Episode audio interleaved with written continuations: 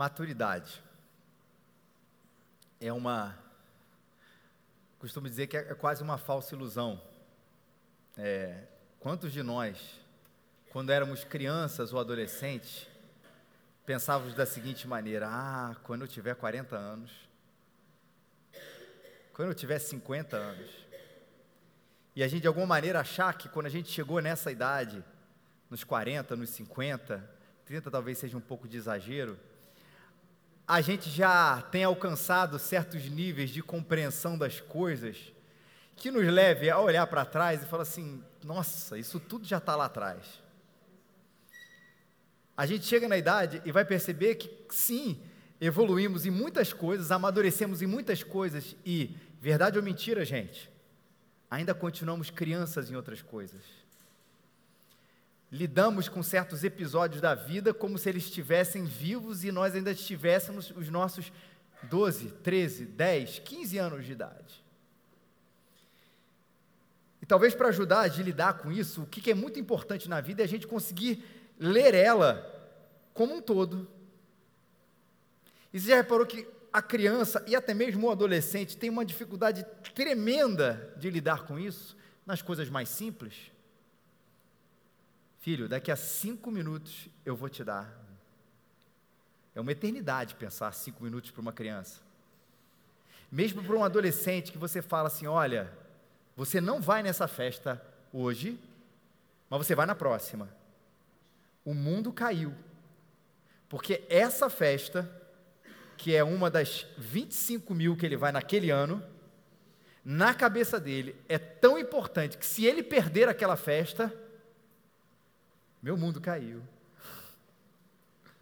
E a gente não consegue ler esse todo. E a gente vai amadurecendo e vai começar, olhando um pouco da metáfora do futebol, não para trás e começar a ver a coisa como um todo, e não apenas aquela coisa imediatista. Olha, se eu passar para esse jogador, se eu fizer essa e essa jogada, se eu segurar um pouco aqui, talvez a coisa dê mais certo ali na frente.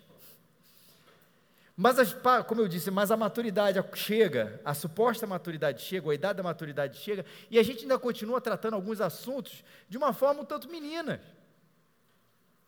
Você já não ficou ou continua revoltado e triste com um episódio difícil da sua vida, onde você achou que os tempos da sua vida iriam lidar, a maturidade da sua vida, sem querer repetir isso mais uma vez, iria lidar com aquilo de uma maneira muito mais simples e você continua preso naquele episódio?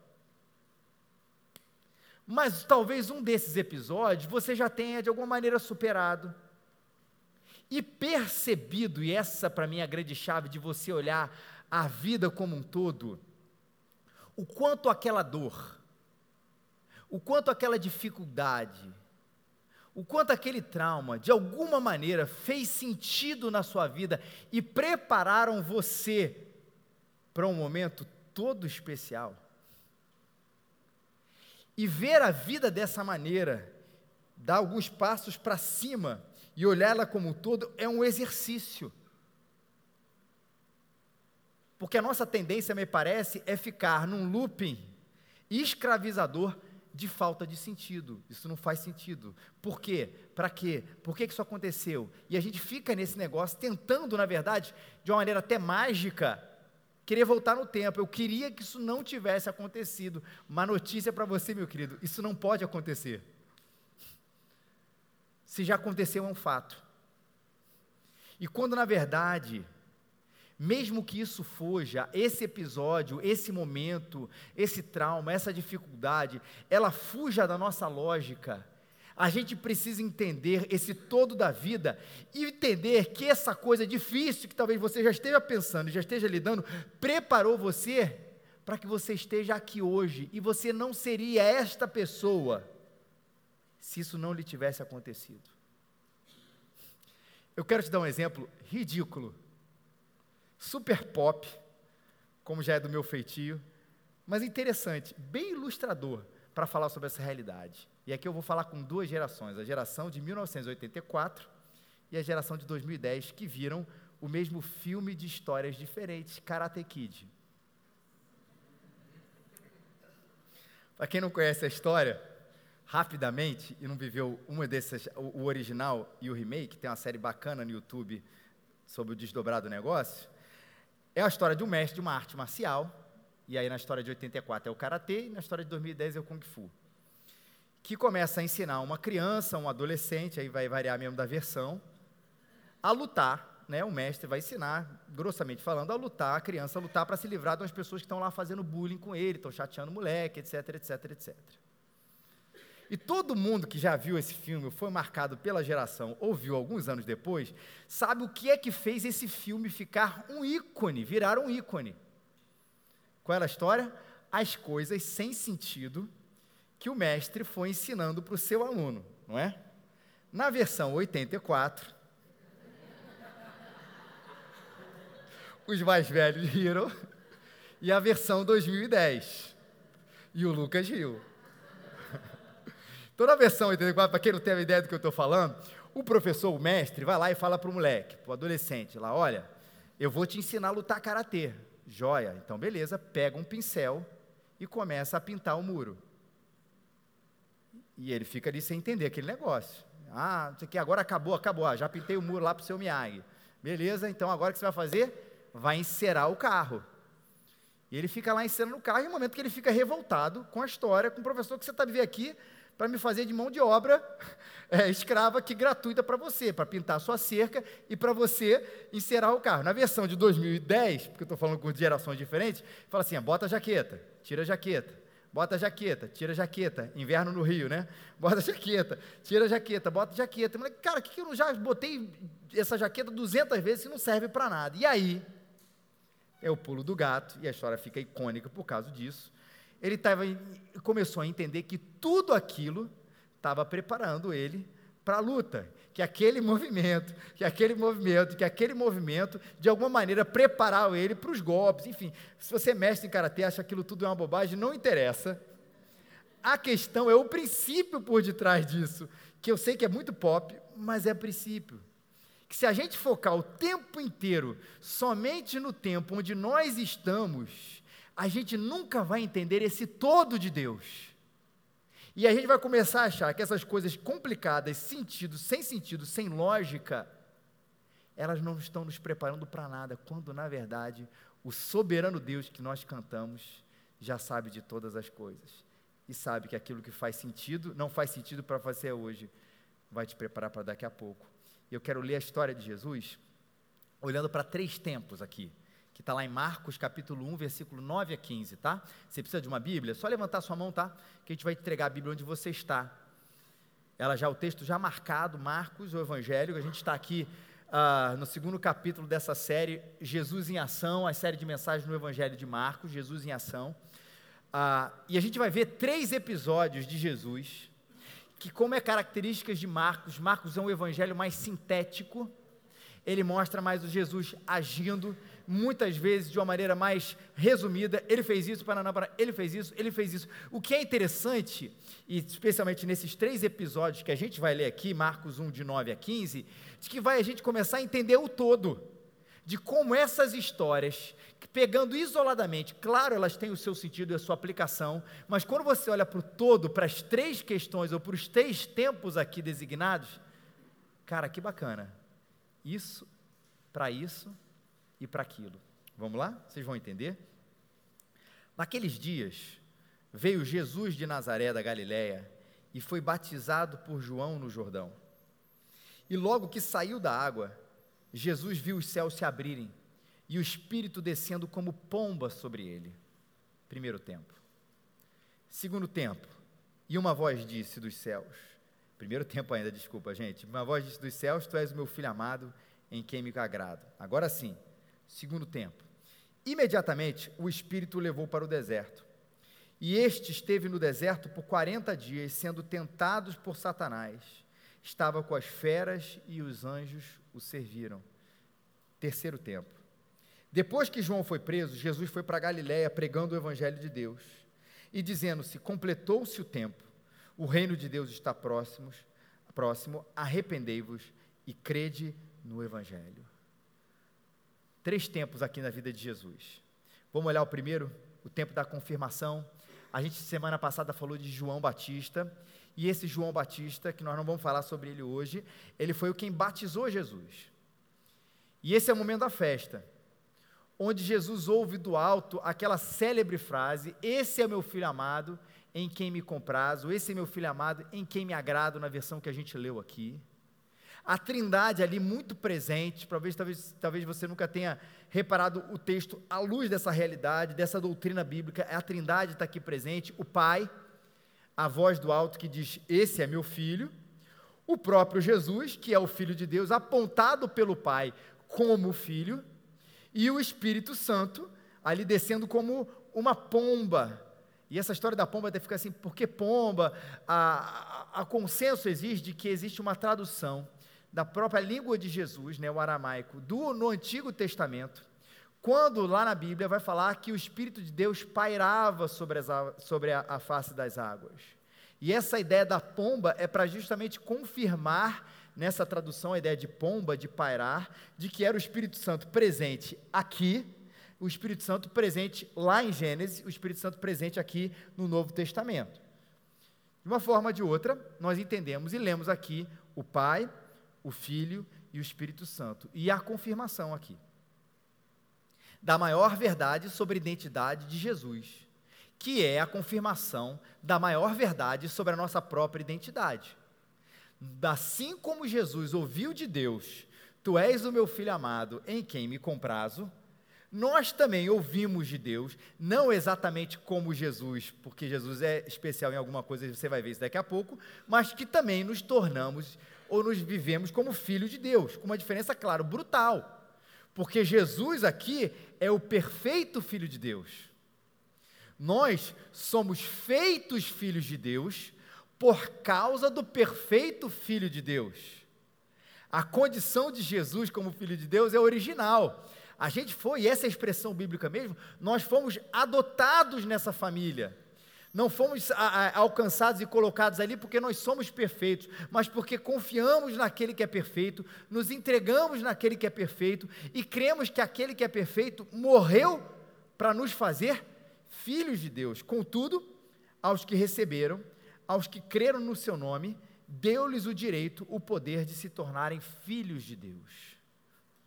O sacrifício foi de Jesus, mas a recompensa foi nossa e nós nos tornamos filhos de Deus e ouvimos também do Pai, você é um filho de Deus. E isso não muda apenas, gente, sempre é importante a gente enfatizar isso, a nossa condição a respeito do porvir ou do além. Isso não quer dizer apenas que no momento que você sabe, que você confiou em Jesus, você creu em que Jesus morreu pelos seus pecados, você se tornou filho, não é a única coisa, mas essa também, que você, quando morrer, você vai para o céu. Não é. Isso garantiu para a gente Guarde isso, o nome que nós sempre quisemos ter. Como assim? Não estou falando do nome no sentido estético. Não estou não falando do nome no sentido da nossa notoriedade. Nossa, eu tenho um nome a zelar. Mas sabe aquele anseio que todos nós temos de achar o nosso lugar no mundo? O nosso lugar na história?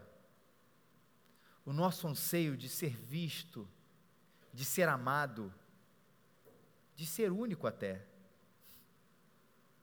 Onde nós procuramos nesta vida e nas coisas desta vida, coisas que possam trazer para a gente esse nome que nós tanto queremos ter, ou essa identidade que nós todos queremos ter, porque eu quero ser amado.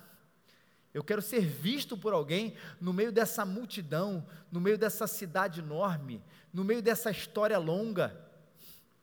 Eu quero ter, saber o que, que eu sou, ou quem eu sou, achar o meu lugar no mundo. Todo mundo anseia por aí, e esse nome e essa procura termina aí. Quando nós encontramos o nosso verdadeiro nome, nós somos filhos de Deus. Ou eu existo, existo para ser encontrado pelo Pai.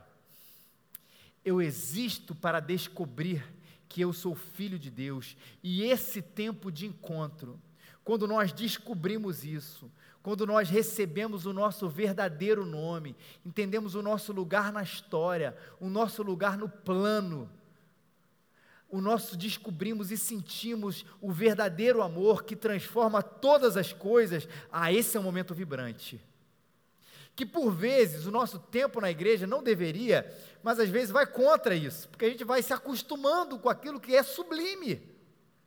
Até que vem alguém aqui com uma história de conversão, não é? Que às vezes é uma história impactante de conversão, de que descobriu o Evangelho, descobriu Jesus, e começa a falar de como aquilo mudou, de como aquilo mudou, de como a vida mudou, de como o coração foi transformado, e a gente começa a voltar àquele primeiro amor e fala assim: cara, é isso mesmo, eu estava me acostumando com o sagrado, eu estava me acostumando com o extraordinário, eu estava me acostumando com esse nome que, que é um nome maravilhoso, o meu nome como filho de Deus, por causa do Filho de Deus. E a gente volta a perceber que isso é o nome mais importante que a gente vai ter. O nome que transforma a nossa dor. O nome que apazigua o meu coração. E veja, não é uma adesão religiosa, é a transformação de vida. E a partir desse nome que a gente recebe por causa do Filho de Deus, tudo muda.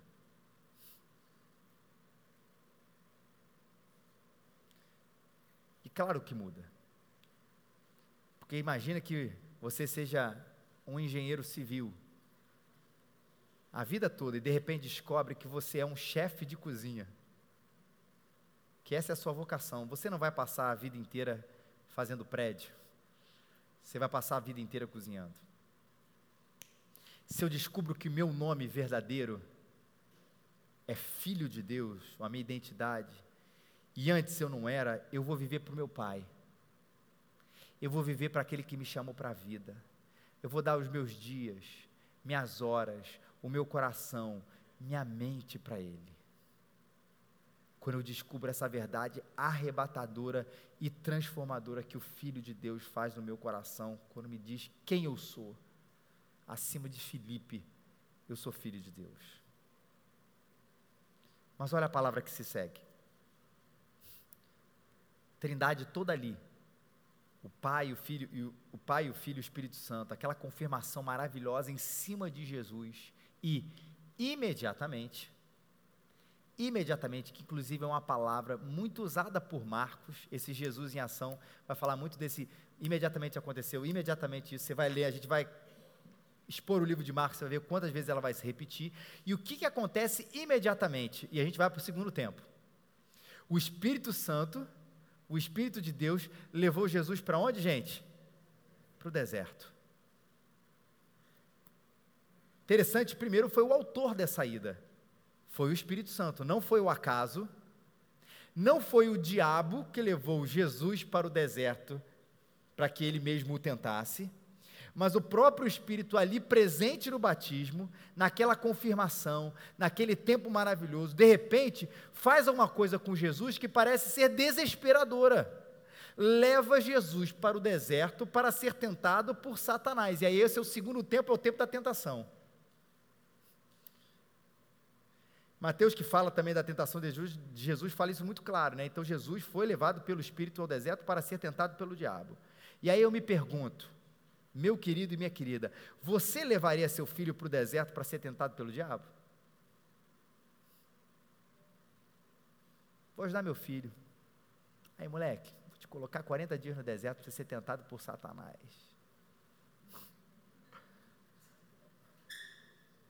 Olhando para esse ponto de vista, e a gente precisa se inquietar com isso, isso é fruto da ação de um pai de amor?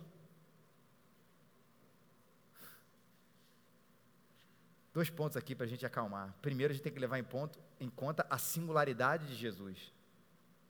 Sim, Jesus é o novo Adão.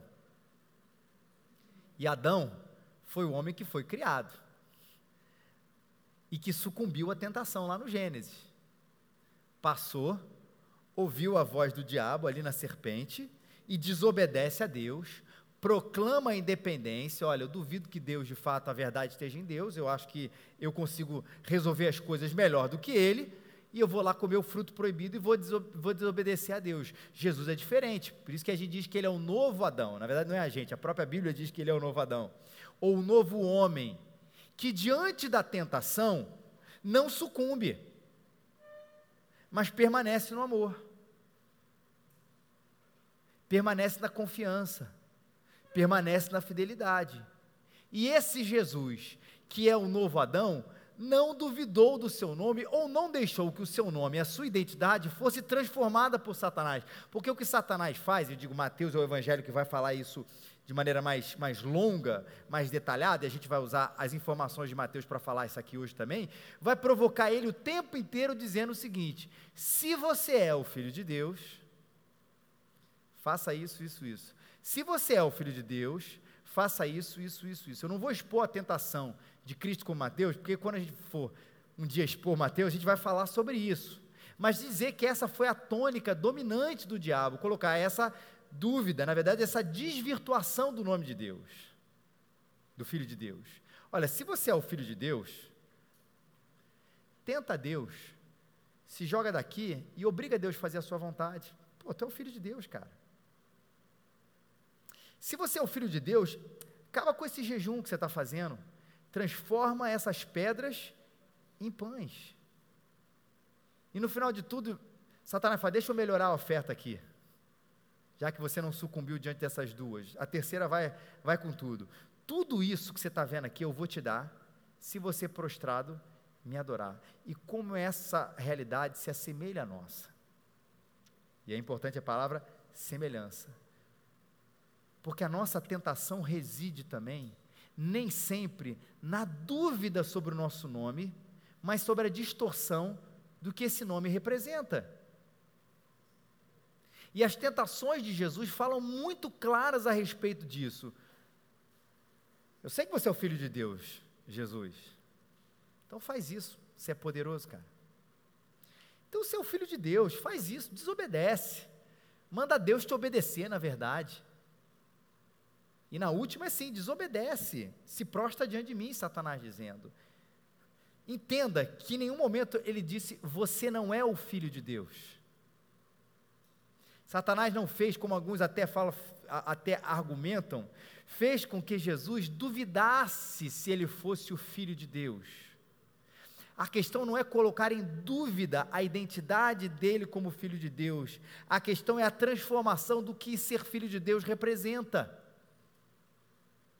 Quando a gente passa, por exemplo, a entender o nosso lugar, a nossa vocação como filhos de Deus, vamos passar do serviço para a grandeza. Afinal, eu sou filho de Deus.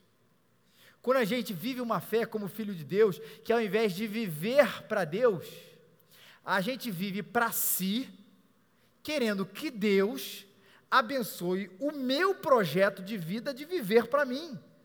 Porque afinal, eu sou filho de Deus, ele tem que abençoar aquilo que eu estou entregando para ele. Um cristianismo que se envolve com poder e não com amor. E veja, em todas essas coisas, continuamos a nos afirmar e nos reafirmar como que? Filhos de Deus. Mas com uma nova roupagem, com uma nova identidade distorcida por Satanás, gente.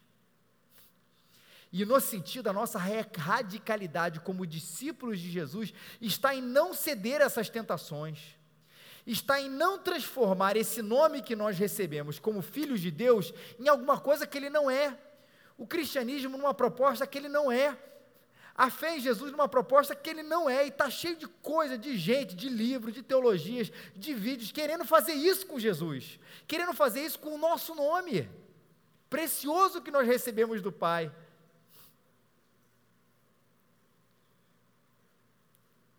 É o óbvio lulante, mas o filho de Deus vive como filho de como o filho de Deus.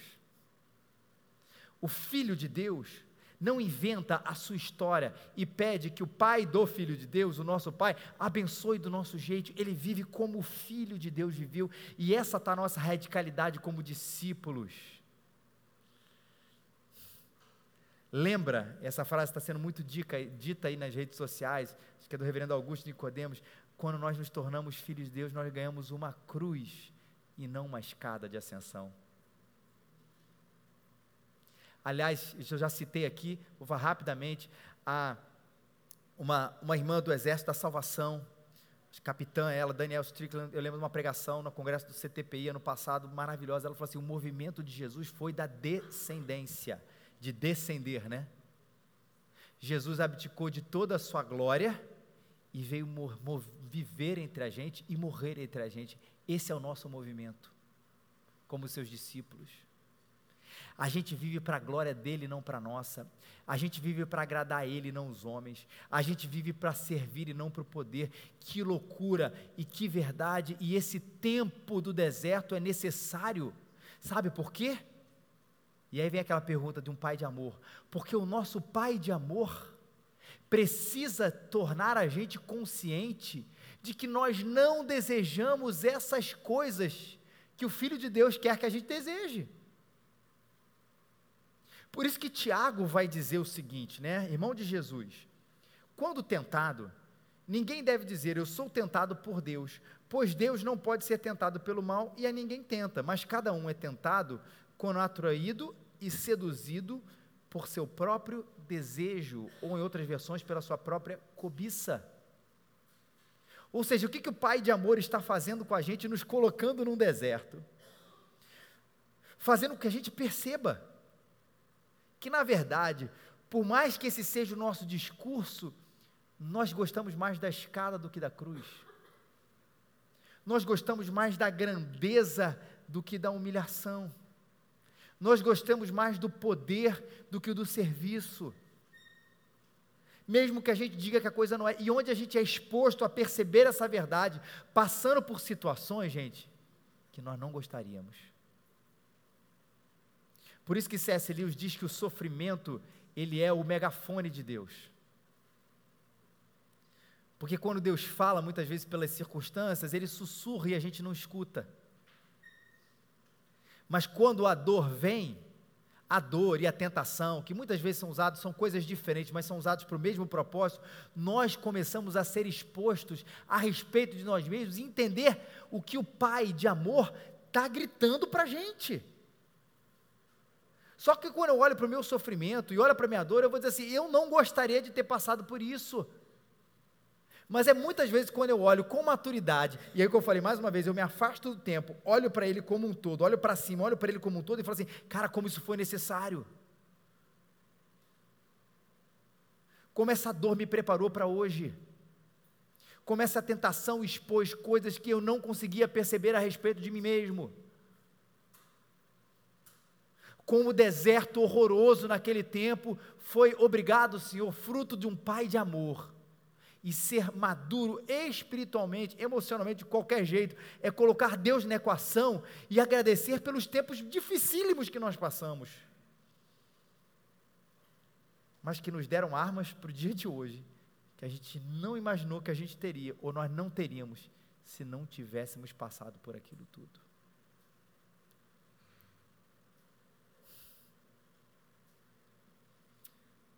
E aí chega o tempo da maturidade e da ação. Depois que João foi preso, Jesus vai para Galiléia, pregando o evangelho de Deus e dizendo: completou-se o tempo, o reino de Deus está próximo, arrependei-vos e crede no evangelho. Sabendo que ele era diferente de nós, sem pecado, venceu a tentação no deserto. Diferente de nós, porque nós somos expostos a perceber a maldade no nosso coração, diferente de Jesus. Mas igual a ele, chega o nosso tempo da maturidade da ação. Onde nós não podemos nos tornar, e essa velha analogia é interessante, manequim de shopping. Que são, para alguns, os melhores exemplos de cristãos que existem no mundo. Por que isso? Porque o manequim não erra, ele não peca, ele não fala palavrão, ele não faz nada de errado, ele não intenta o mal contra o próximo. Que exemplo de cristão. Só que só tem um problema nessa história. O manequim não prega, ele não ama, ele não age, ele não tem misericórdia, ele não se relaciona.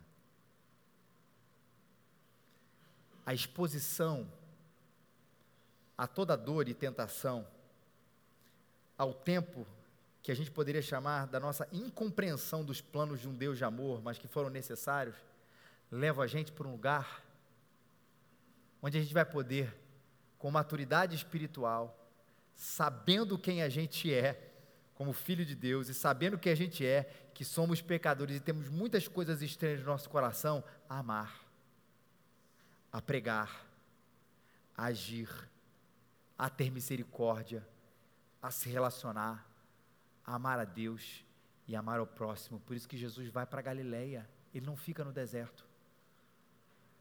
Ele não fica afastado das pessoas. Porque o lugar de Jesus não é o deserto, e na verdade nem o batismo. O lugar de Jesus é, nesse sentido aqui do texto, a Galileia. O nosso lugar é o chão da vida. O lugar da maturidade que, que age, o que Jesus foi fazer quando percebeu isso? Foi agir em direção à sua morte, à sua ressurreição, pregando o reino de Deus está próximo. Arrependam-se, creiam na boa notícia de Deus, creiam que eu vim salvar. Creio que a solução da vida de vocês é vocês serem reconciliados com Deus através do meu sacrifício. Jesus foi ser esse sacrifício, pregar o reino de Deus. Creiam nesse amor tão profundo, tão grande, tão maravilhoso, que veio na direção de vocês para tirar vocês do lugar da morte e colocar vocês no lugar da vida. E ele fez isso sabendo essa confirmação: eu sou o filho de Deus, eu tenho esse nome. Passa pela tentação, se torna o novo Adão, onde a gente vê através dele e através das nossas tentações, as nossas motivações, as nossas monstruosidades, as nossas bizarrices sendo expostas, mas amadurecendo para o lugar onde a gente começa a colocar o pé no chão da vida, é hora de fazer. É o momento de ser, de existir, de cumprir o propósito. Que entendam, não foi se colocar, se promover, mas glorificar o nome daquele que era o seu Pai. E a gente precisa olhar para a vida através dessas dimensões. Porque a gente precisa perceber o tempo dessa maneira. Quem se perde num deles, fica, como eu disse, nesse looping. Quem vai para o chão da vida quem vai para a Galiléia sem o deserto e sem o batismo, às vezes se torna um arrogante e um inseguro. Quem fica se remoendo por causa do tempo do deserto não avança. Não avança. Fica ali. Por que eu passei por aquilo tudo? 40 dias. Com aquela pancada de coisas, aquelas flechas vindo de tudo quanto é lado. E quem fica só nesse primeiro lugar, não conhece também as suas motivações, as suas bizarrices, as suas monstruosidades, os seus pecados, as suas iniquidades, as suas maldades, as suas contradições que todos nós temos. A gente precisa dos três. E esse lugar que Deus quer que a gente esteja hoje agradecendo a Deus pelo batismo, agradecendo a Deus pela sua conversão, agradecendo a Deus pelo momento que você encontrou a Deus de verdade. Senhor, muito obrigado. Se isso não te emociona mais, se isso não faz pouco sentido para você ou faz nenhum sentido para você, se renda a Jesus Cristo. Se não faz sentido para você nenhum, nunca fez, se renda a Jesus Cristo. Você vai ver que você ser chamado filho de Deus vai trazer para você uma alegria indizível e uma transformação que você nunca vai poder fazer por você mesmo. E se você esqueceu, palavra lá do Apocalipse, de João Apocalipse, volta, lembra das obras e volta ao seu primeiro amor. Porque esse é um nome que você vai carregar de verdade para dar sentido a tudo que você é e ao que você fizer. E agradeça a Deus pela dureza do deserto pelas tentações, pelas provações, que nós evitamos a qualquer custo, não é verdade? Mas a gente só vai entender que a gente está de pé na Galileia, a gente está de pé na vida, com muito mais maturidade, conhecimento e santidade diante de Deus, porque a gente teve uma escola difícil, mas necessária para a gente hoje, dura, mas necessária ordenada por Deus para ser quem eu sou. Um homem quebrado, mas refeito. Pecador, mas perdoado. Imperfeito, mas instrumentos nas mãos daquele que me conhece. Antes do tempo existia. E que a gente saia mais grato daqui. Porque estamos vendo como Jesus nos caminhos de Jesus, daquele que nos perdoou e nos fez olhar para o hoje completamente diferente. Felizes, meus queridos e minhas queridas, pelo maior nome que nós tivemos, que apaga as lágrimas, as durezas do deserto e nos capacita para ir para Galiléia, sermos chamados filhos de Deus, por causa do Filho de Deus. Vou terminar não cantando, porque essa não é a minha vocação, mas falando de uma música. E essa música faz tanto sentido lá em casa, a gente conversa volta e meia sobre ela. Música do Estênio Marços. Um dia desse a gente conversou sobre ela, até no nosso PG citou ela. Chama Muralhas. E ela, ela é tão bacana porque ela justamente vai falar, é uma, ele cantando um pouco do que a gente falou hoje. Do tempo do deserto, do tempo da vida. E Deus sempre esteve ali, mesmo nos momentos em que ele não acreditava. E ele diz o seguinte: Desde os tempos de menino, agora eu sei que a tua graça esteve sobre mim. E lá em casa eu aprendi a te amar, e cada dia foste sendo meu. Por tantas vezes quase que eu morri, mas tinhas muita vida para eu viver.